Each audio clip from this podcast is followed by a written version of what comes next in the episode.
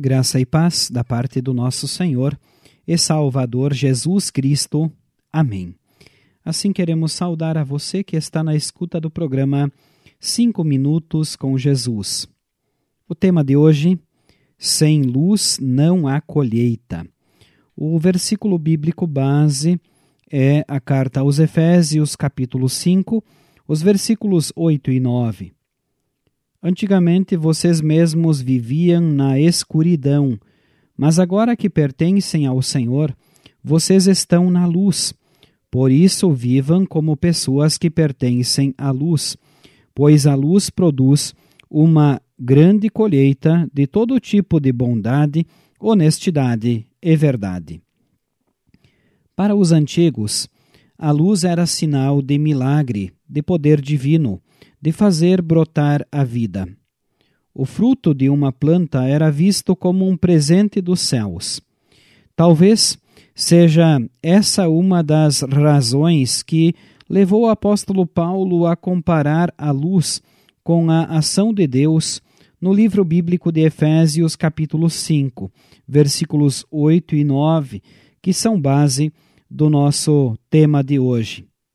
De um lado, a luz revela o que está escondido e dissipa as trevas mais densas, trazendo segurança e dissipando o medo do desconhecido. Por outro lado, a luz também é geradora da vida. Ela faz a planta crescer e frutificar. Da mesma forma, Deus é a luz que ilumina a nossa vida, afasta de nós todo o medo, nos dá vida nova e produz em nós os frutos do Espírito Santo.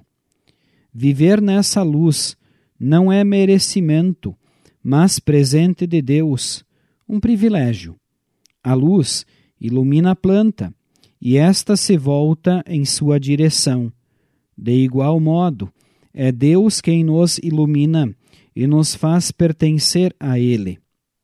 O apóstolo João diz que Jesus era a fonte da vida, e essa vida trouxe luz para todas as pessoas. João, capítulo 1, versículo 4. Jesus escolheu habitar entre nós para nos trazer pessoalmente a luz de Deus.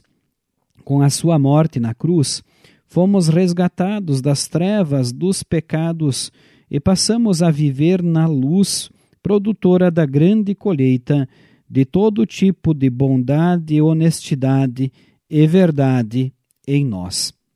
Amar a Deus e amar ao próximo é refletir ao mundo a luz que recebemos de Deus. De novo, não é motivo de orgulho, mas é a luz que nos faz frutificar. Assim sendo, ainda hoje, a luz é um sinal do poder de Deus, o milagre da nossa salvação em Cristo Graças a ele, somos chamados das trevas para a maravilhosa luz. Agora nós vamos orar. Senhor, nada pode ser maior do que o teu amor por nós. Louvamos a ti por tanto amor.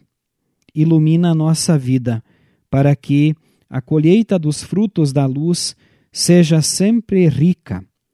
Em nome de Cristo, a luz do mundo. Amém. Estamos chegando ao final do nosso programa de hoje. A gratidão está em nossos corações pela sua companhia. Desejamos que Deus siga abençoando ricamente você e sua família, neste dia e sempre. Amém.